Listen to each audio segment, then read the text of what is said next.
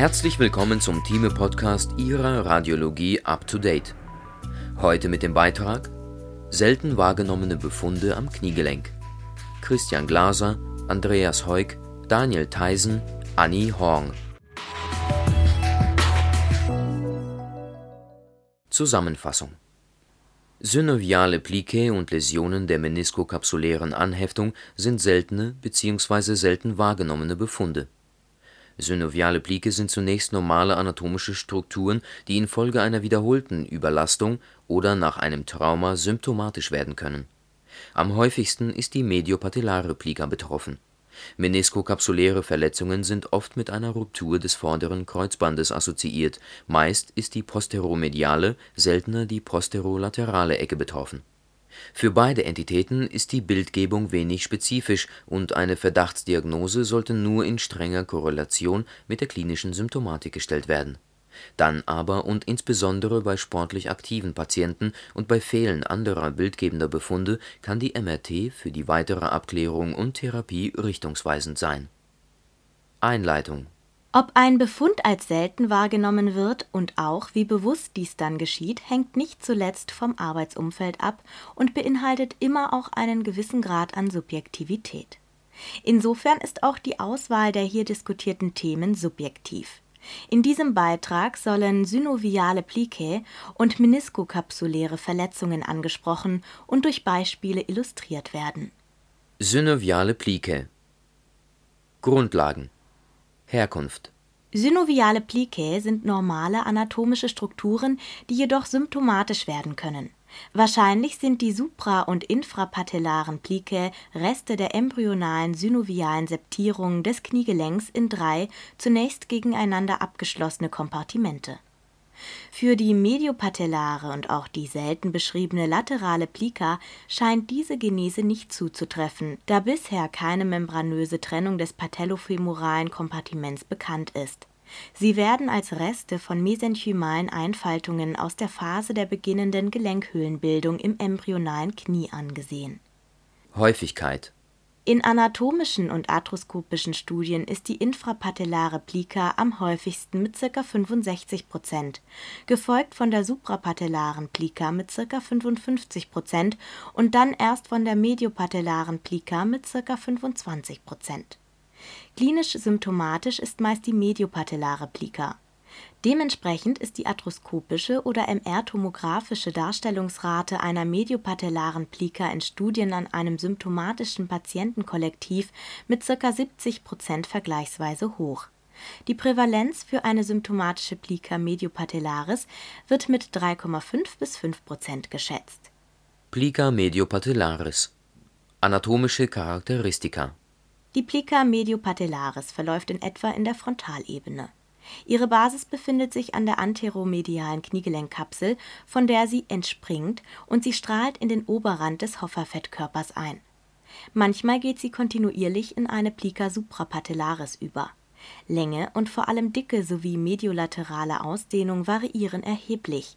Sie ist gemäß verschiedener Studien zwischen kleiner gleich einem Millimeter und größer gleich drei Millimeter dick und wird dabei als durchgehender Gewebsstrang oder aber als perforiert beschrieben die mediolaterale Ausdehnung deckt das Spektrum von einer dünnen schnurartigen Anhebung der Synovia bis hin zu einer mehrere Zentimeter breiten regalplattenartigen Struktur ab, die weit in den überknorpelten patellofemoralen Gelenkspalt hineinragt und damit anteilig den patellaren und/oder femoralen Knorpel überdeckt. Diesem Spektrum wird in der Klassifikation von Sakakibara Rechnung getragen Je und Mitarbeiter teilen mediopatellare Plicae in der MRT entsprechend ihrer mediolateralen Ausdehnung ein. Klinische Hinweise Tiefer in den Gelenkspalt hineinragende und gefaltete fenestrierte Plicae gelten als häufiger symptomatisch. Veränderungen symptomatischer Plicae Klinisch asymptomatische Plicae erscheinen arthroskopisch als weich und elastisch Symptomatische Plicae werden dagegen zunächst als entzündlich, dann auch als derb, verdickt, fibrotisch und unelastisch beschrieben. Histologisch finden sich dementsprechend neben Zeichen der entzündlich veränderten Synovialis auch eine Fibrose und teilweise Verkalkungen. Ätiologie Mögliche Ursachen für die Veränderungen einer symptomatisch werdenden Plika sind Verletzungen, wiederholte Mikrotraumata, Überlastungen oder generell Prozesse, die zu einer Einblutung bzw. zu einem lokalen entzündlichen Reiz führen Arthroskopische und biomechanische Studien zeigen einen länger dauernden Kontakt, Reibung, eine mediolaterale Scherbewegung und teilweise Einklemmung der Plika zu den bzw. zwischen den femoropatellaren Gelenkflächen während der Kniebewegung, vor allem bei 30 bis 50 Grad Beugung diese Abläufe werden im Sinne eines Bogensehnenmechanismus, bei dem die Plika über den benachbarten Knorpel schrammt, als Ursache der damit assoziiert gefundenen Knorpelläsionen patellofemoral angesehen. Zum Teil wird allerdings auch eine Funktionsstörung des Musculus quadriceps femoris, die zu verstärktem Zug an seiner gut innervierten Einstrahlung am Hofferfettkörper führt, als Schmerzursache angegeben, ohne dass ein Impingement vorliegen muss. Plika-Syndrom Klinisch wird das mediale Plika-Syndrom in die Differentialdiagnose des anteromedialen Knieschmerzes eingeordnet. Beschrieben ist ein intermittierender oder episodischer Schmerz, partiell mit einem Knacken oder Schnappphänomen, oft durch Belastung verstärkt wie durch längeres Stehen oder Sitzen, Treppensteigen, Kniebeugen, kniebeugungsintensive Sportarten. Die möglichen klinischen Zeichen für eine symptomatische mediale Plika sind nicht sehr spezifisch Manche Autoren gehen davon aus, dass Sportler häufiger betroffen sind. Diagnostik Bei der klinischen Untersuchung kann im typischen Fall der inferomediale Patellarand schmerzhaft sein und seltener eine strangartige lokale Gewebsverdickung palpiert werden. Eventuell auf der Basis einer ergänzenden MRT muss die Plika letztlich arthroskopisch gesichert und dann auch therapiert werden Manche Autoren fordern dazu die Visualisierung der Plika-Einklemmung, zum Teil wird auch die Darstellung einer assoziierten Chondropathie gefordert.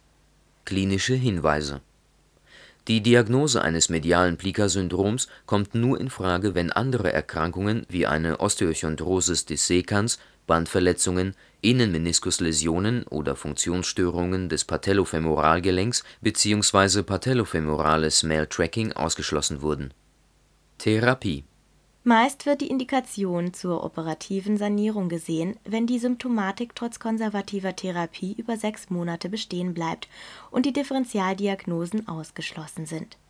Die Erfolgsraten für die konservative Therapie werden mit ca. 20 Prozent als niedrig, die der operativen Sanierung mit 75 bis 91 Prozent als sehr gut angegeben, sofern man anteilig leichte persistierende Symptome akzeptiert. Bedeutung der MRT es ist generell akzeptiert, dass die MRT Plique gut darstellen kann. Problematisch ist es jedoch, mit der MRT zwischen symptomatischen und asymptomatischen Plique zu unterscheiden.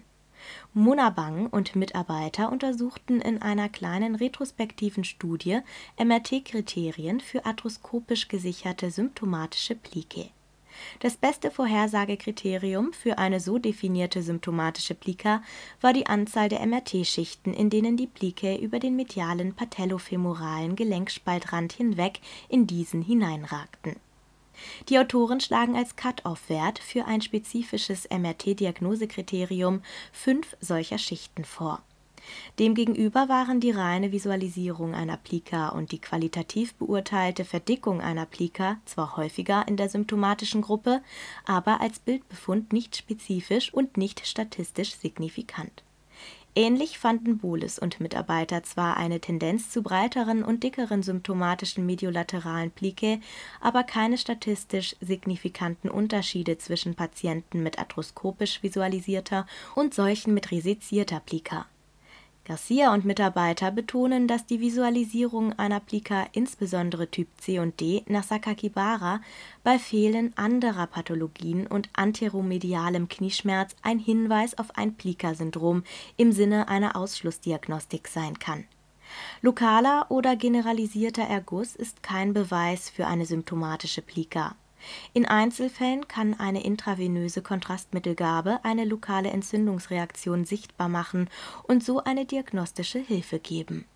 Plica suprapatellaris Anatomische Charakteristika Die suprapatellare Plika nimmt ihren Ausgang anterior von der Unterfläche der Quadrizepssehne und verläuft zur medialen Wand des suprapatellaren Rezessus Wenn sie groß und septumähnlich ist, kann sie auch bis zur lateralen Wand des Rezessus reichen und einen Boden für diesen formen, so dass die Verbindung zum Kniegelenk im Extremfall eines kompletten Septums eingeschränkt bzw. unterbrochen ist.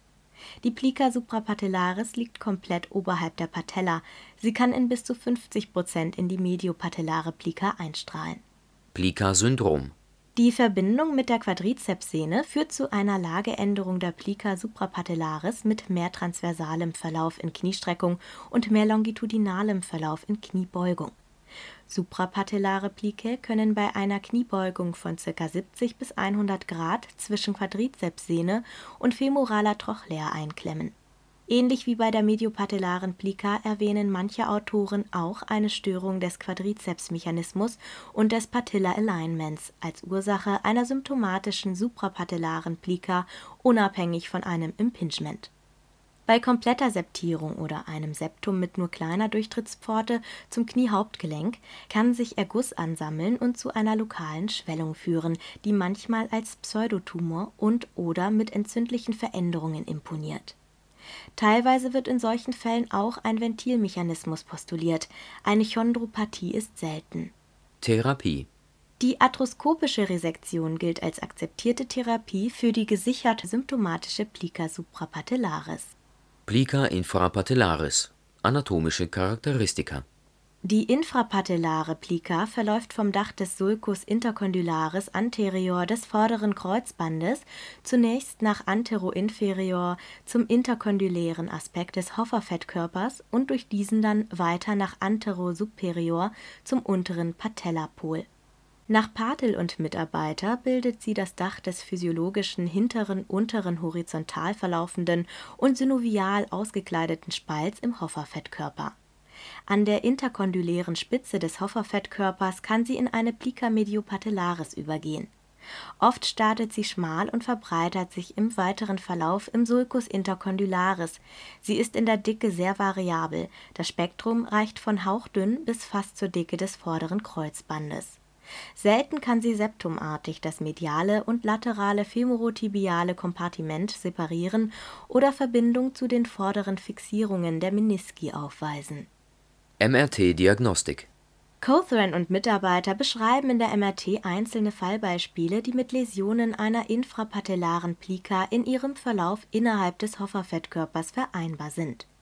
Sadik und Mitarbeiter arbeiten aus bildgebender Sicht drei voneinander abzugrenzende Entitäten heraus: die eigentliche Hoffererkrankung, das Syndrom der infrapatellaren Plica und das superolaterale Hofferimpingement das klassische posteriore Hofferimpingement ist die durch eine Verletzung initiierte chronische diffuse Entzündung und Fibrose des Fettkörpers mit Einklemmung zwischen Femur und Tibia im dann eingeschränkten Bewegungsablauf.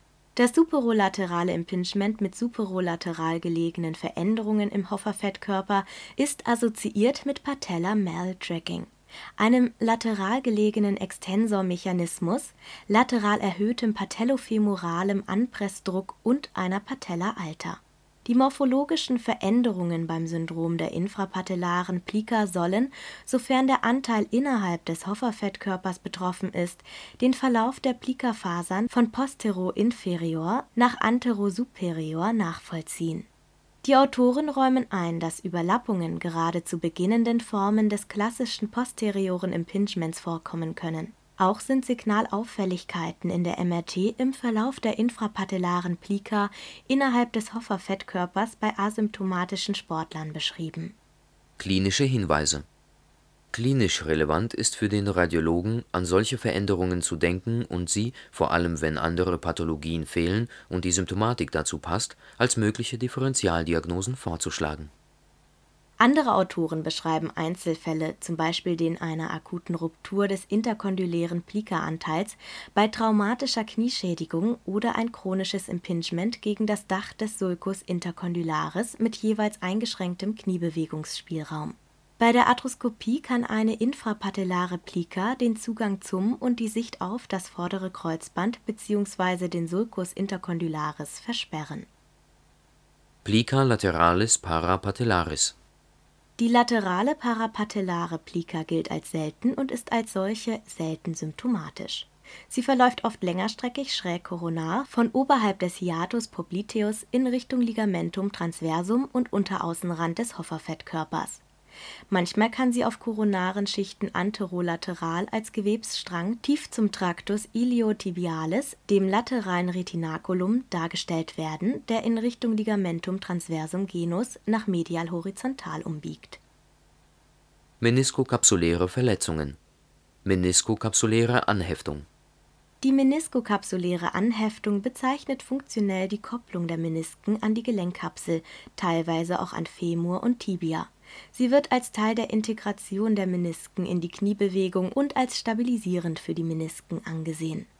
Verletzungen Meniskokapsuläre Verletzungen sind grundsätzlich überall möglich, wo Menisken an der Gelenkkapsel angeheftet sind.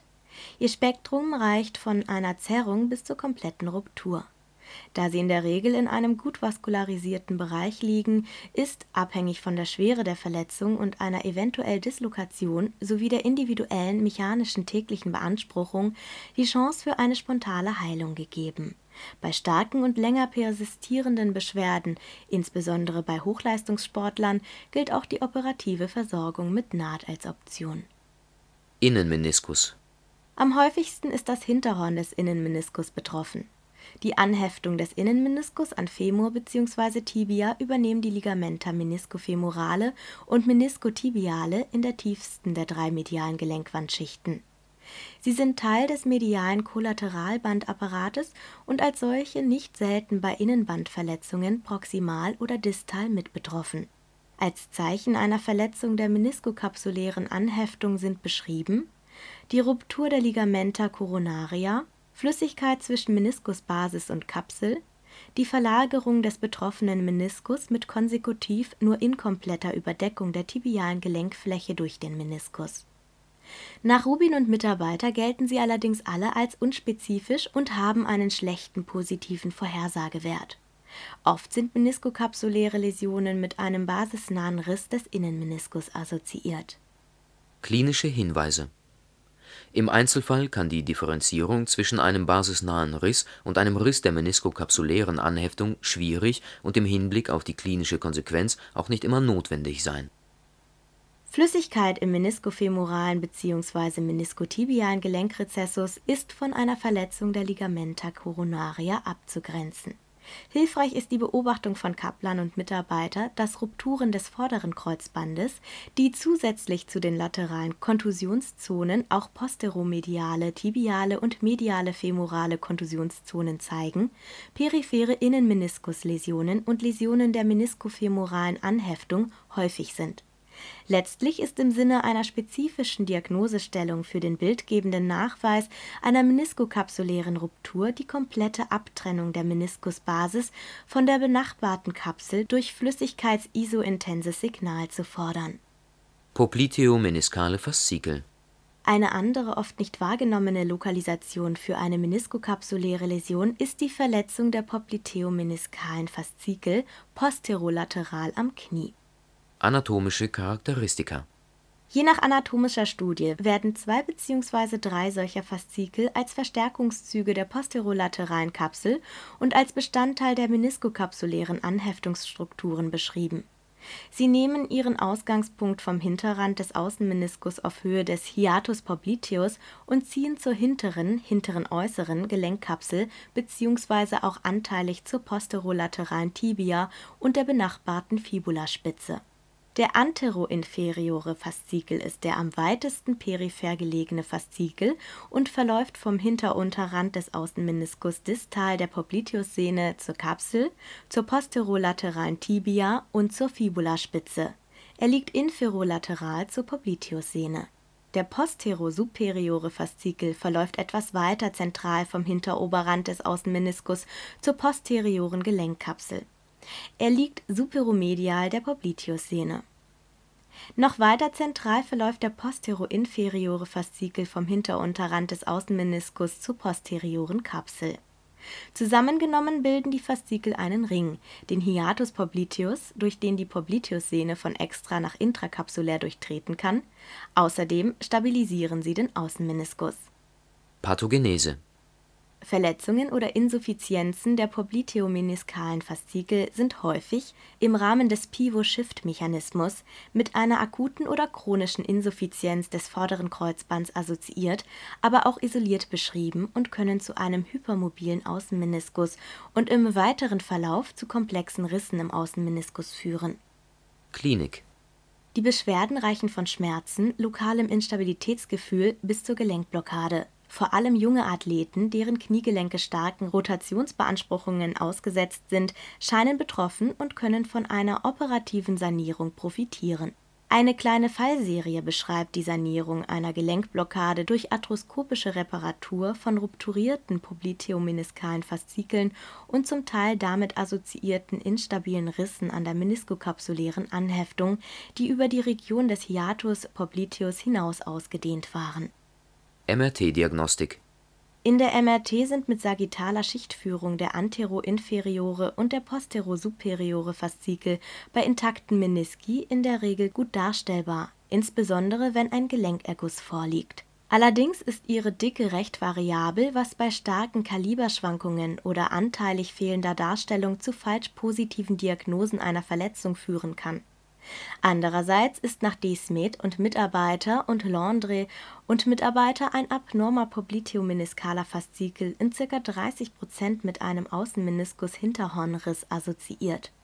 Insofern liegt der Wert der Erfassung eines abnormen popliteomeniskalen Faszikels für den Radiologen darin, dass er bei entsprechender Klinik auf eine lokale Instabilität und/oder auf eine Außenmeniskus-Hinterhornläsion hinweisen kann Schien und Mitarbeiter beschreiben arthroskopisch osteochondrale Läsionen am posterolateralen Femokondylus in der Nachbarschaft des Hiatus popliteus bei rupturierten popliteomeniskalen Faszikeln Suganuma und Mitarbeiter fanden eine arthroskopisch verifizierte rezidivierende Außenmeniskus-Subluxation erst dann, wenn zusätzlich zu einem in der MRT mit speziell angulierten parakoronaren Schichten abnormen posterosuperiore Faszikel der anteroinferiore Faszikel in der MRT fehlte oder nicht eindeutig durchgängig war Sie fordern deshalb Defekte an beiden Faszikeln für die MRT-Verdachtsdiagnose Außenmeniskus-Instabilität und sehen einen abnormen anteroinferioren Faszikel als den entscheidenden Faktor für das Zustandekommen einer Einklemmung an. Bei der Übertragung dieser Ergebnisse in die Routinediagnostik ist Vorsicht geboten, da in der Regel dort keine speziell angulierte Schichtführung angefertigt wird und das Risiko für falsch positive Befunde damit hoch ist.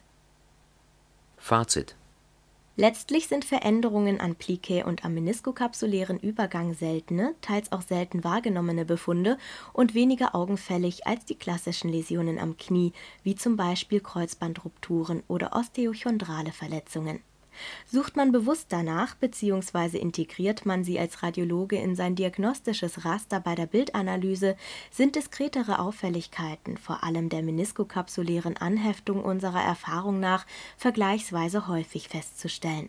Zusätzlich sind die MRT-Befunde für Plicae wie für die meniskokapsuläre Anheftung im Hinblick auf die Differenzierung zwischen symptomatisch und asymptomatisch oft unspezifisch Ihre Bewertung im Hinblick auf die klinische Relevanz ist deshalb nicht einfach.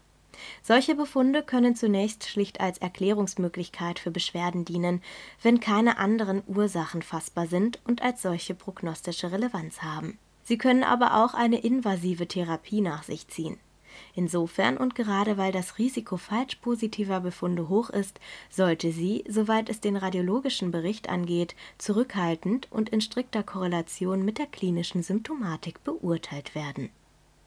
Synoviale Plike sind primär normale Reststrukturen der embryonalen Knieentwicklung. Sie können nach einem Trauma oder bei rezidivierender Überlastung symptomatisch werden. Am häufigsten symptomatisch ist die mediopatellare Plika eine symptomatische Plika ist entzündlich und oft auch narbig verändert. Begleitend können Knorpelläsionen im benachbarten medialen patellofemoralen Kompartiment auftreten.